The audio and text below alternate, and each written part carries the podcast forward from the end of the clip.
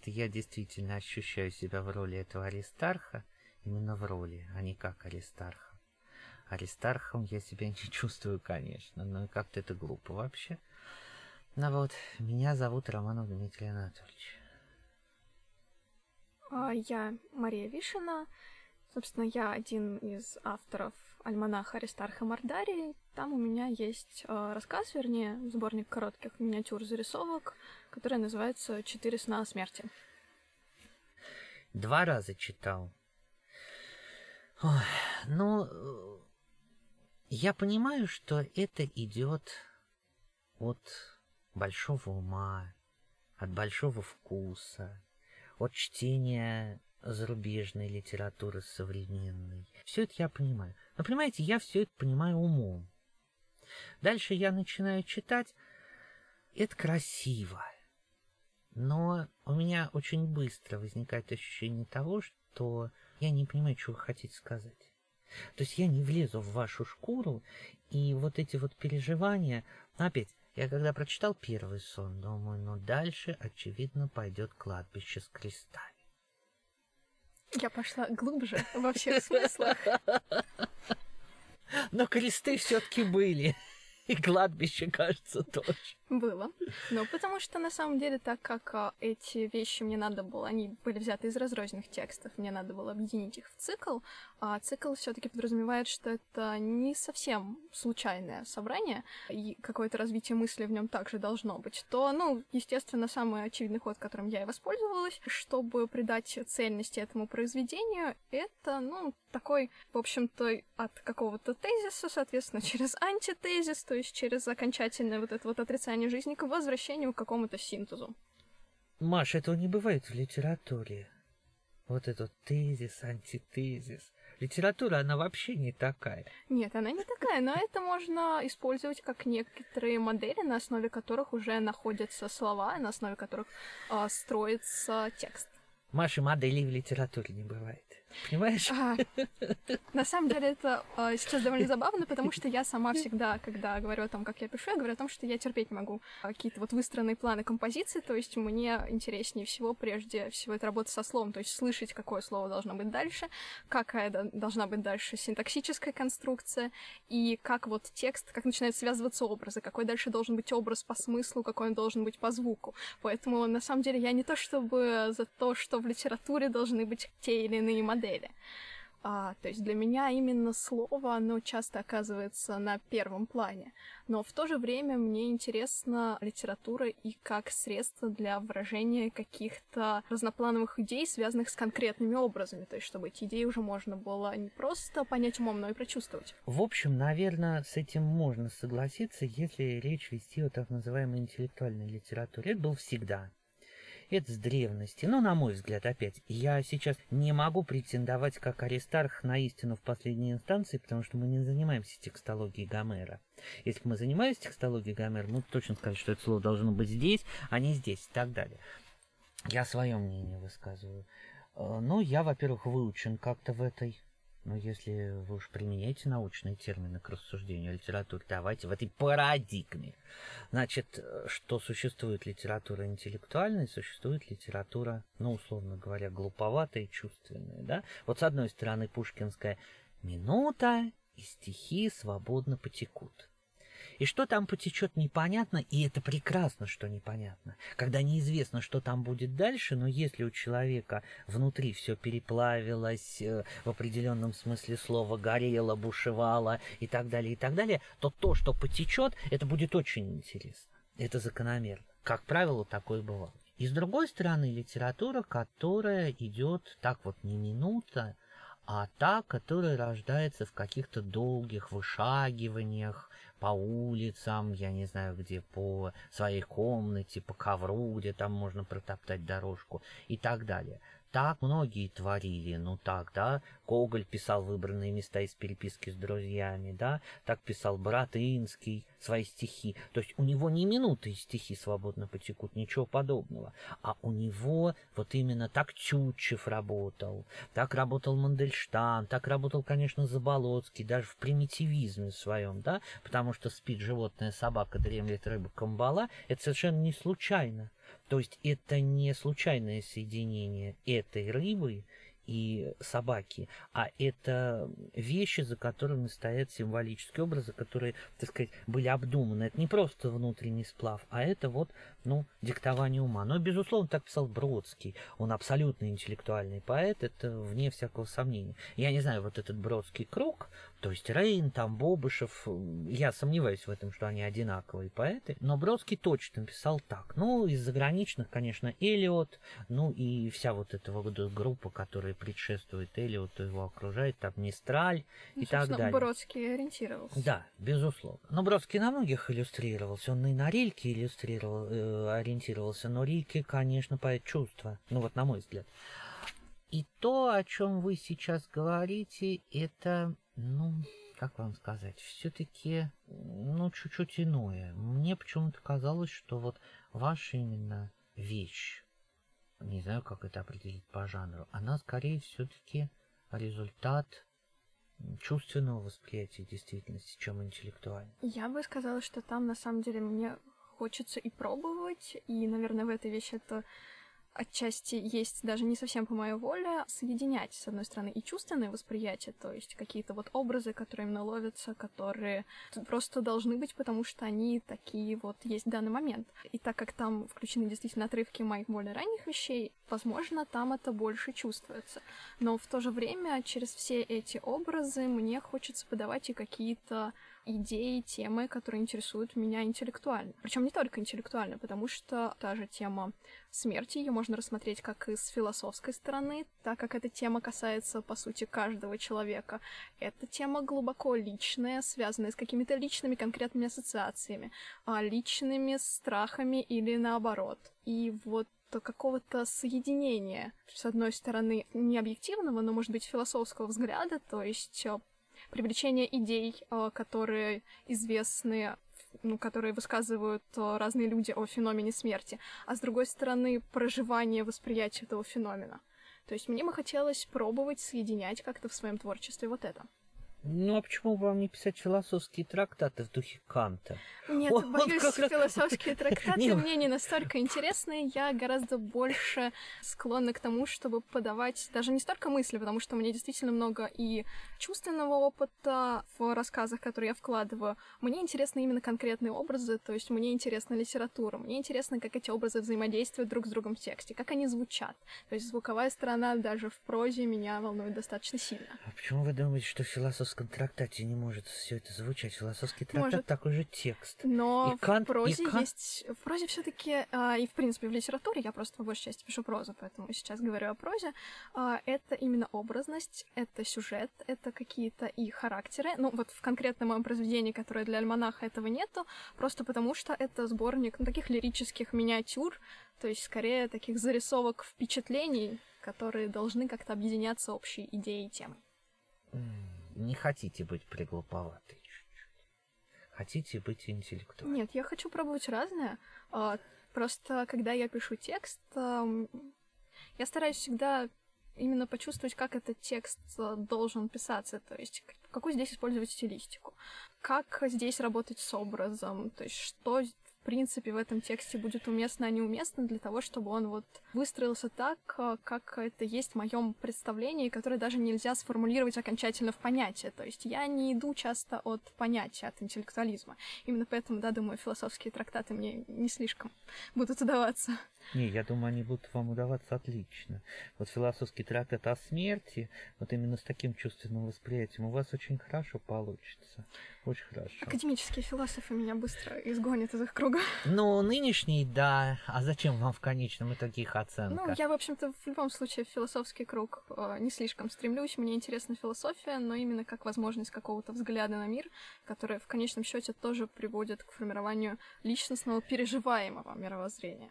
Это, в общем-то, все совершенно справедливо.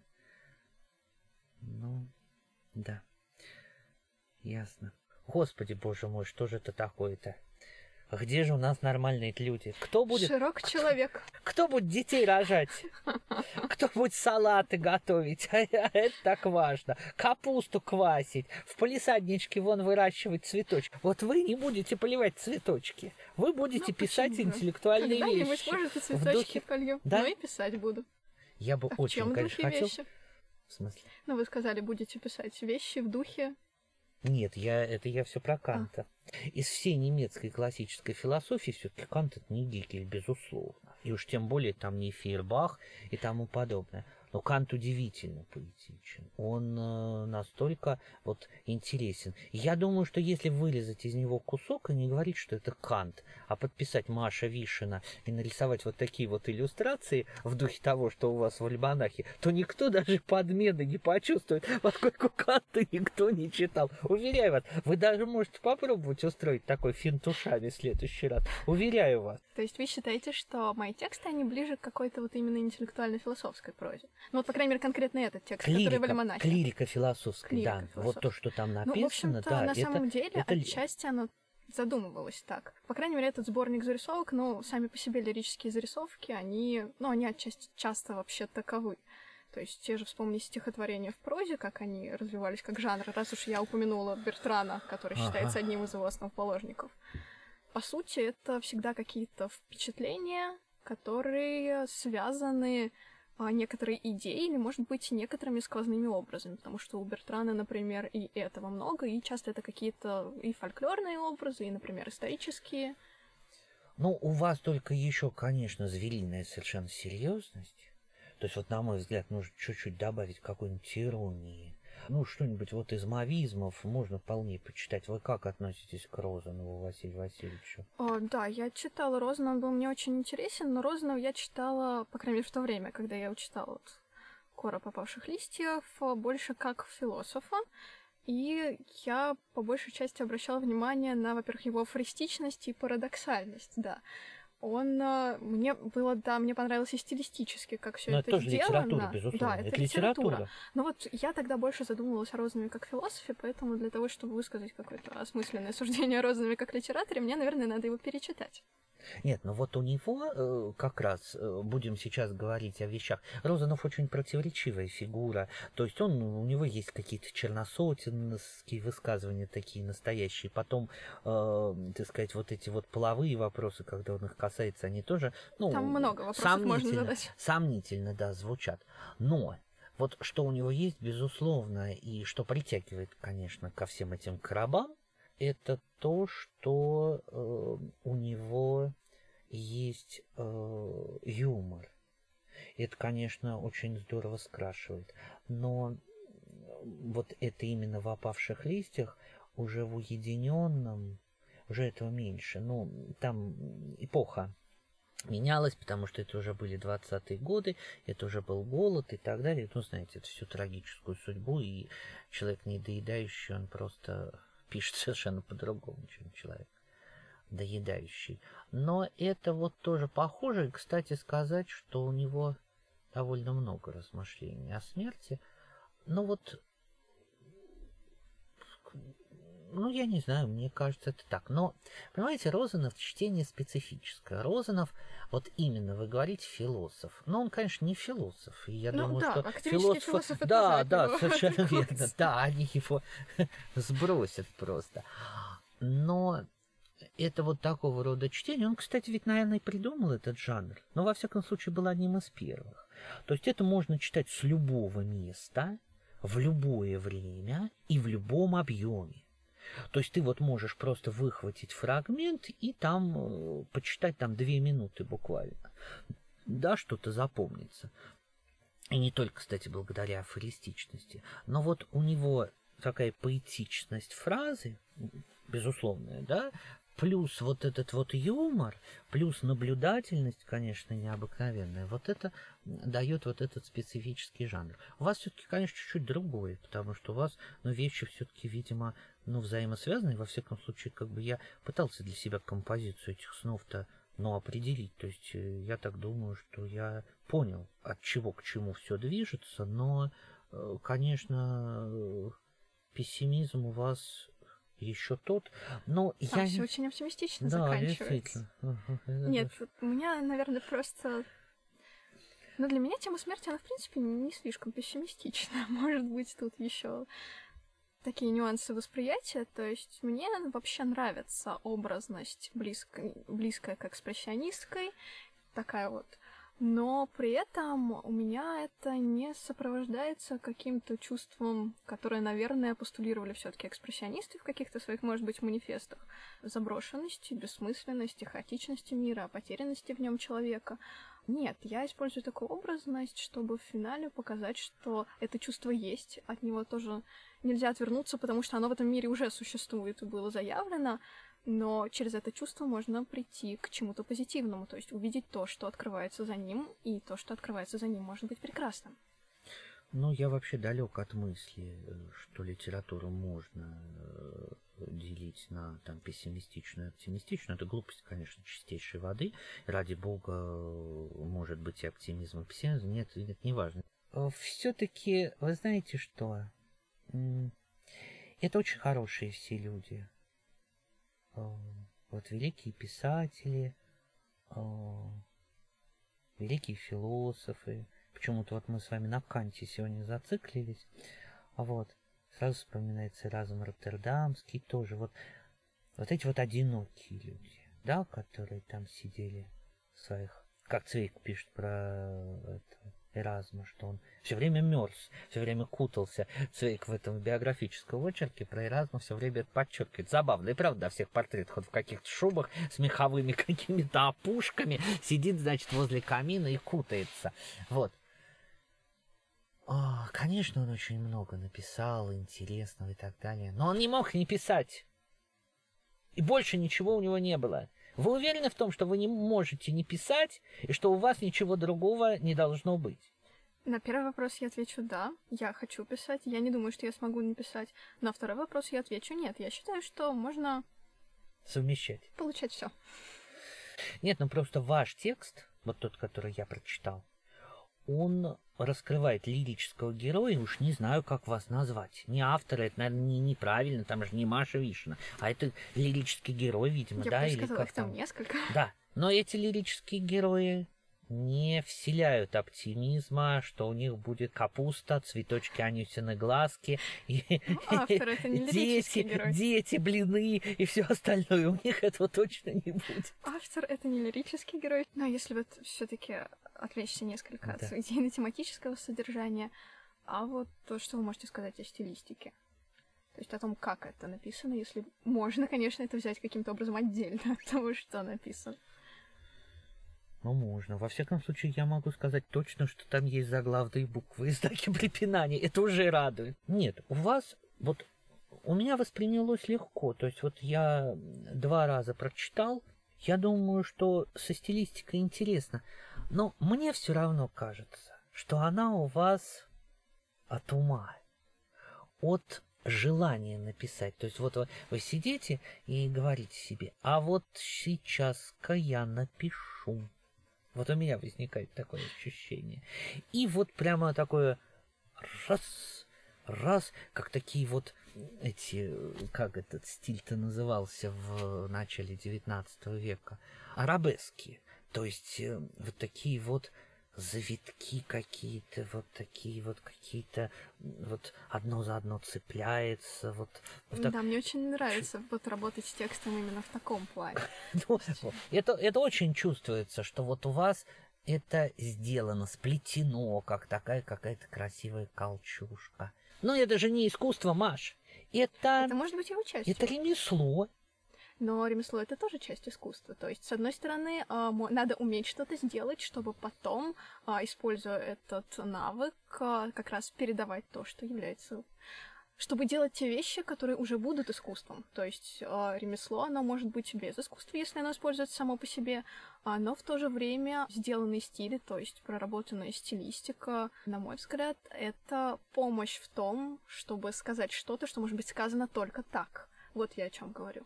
То есть не сама по себе, разумеется, а чтобы вот через какие-то образы, через сплетение метафор, через сплетение а, звуков. Мне нравится использовать и какие-то поэтические приемы в прозе чтобы это давало такое соединение смысла, которое другими способами достичь невозможно. То есть это единственный способ сказать то, что хочется сказать. Я согласен, но только я бы вел как раз из противоположного вот эту вот линию. То есть, конечно, ремесло и искусство неотделимы друг от друга, безусловно. Но, на мой взгляд, ремесло прорастает из искусства у того человека, у которого, вот, который не может молчать, да, и он начинает творить не для себя, а он начинает творить все-таки для других, и дальше в процессе вот этого творчества он приобщается к неким, ну нельзя сказать тайнам, а к неким закономерностям ремесла, будем так говорить. Но не может быть наоборот. Нет, а я не говорю о том, что это наоборот. Это все равно в процессе написания текста, в процессе творчества это происходит именно одновременно. То есть, когда думаешь о том, что вот дальше должен быть такой-то смысл, то иногда сначала появляется образ, иногда появляется, ну, просто слышишь, как вот здесь вот по ритму, чтобы это было правильно, какая должна быть конструкция. Но все равно это идет от того, что дальше надо выразить такую-то мысль, и иногда можно очень долго искать как раз вот эту форму, которая является но, по крайней мере, наилучший из тех, что возможно найти для ее выражения. Впереди все равно стоит не форма, впереди стоит то, что является в этой форме. Ну да, это безусловно так. Да, Ахматова там что дело шипела, Мандельштам гудел и так далее. То есть это было, так сказать, вот эти вот изначальные вещи, то есть когда содержание пытается прорваться и ищет форму, то вот эти вот, да, попытки обрести это, да, это было так. Ну, у разных по-разному. Да, возвращаясь к рассуждению о все-таки я очень, ну, для меня это очень отрадно, что вы это понимаете, что ремесло не может быть толчком к творчеству. В этом отношении вот Моцарт и Сальери это вещи именно гениальные, не потому что ее написал Пушкин, а потому что гениальна сама по себе постановка проблемы. Не бывает ремесло поставил я под ножем к искусству, а, звуки умертвив, музыку я разъял как труп и так далее. Вот этого не бывает, вот этого не может быть.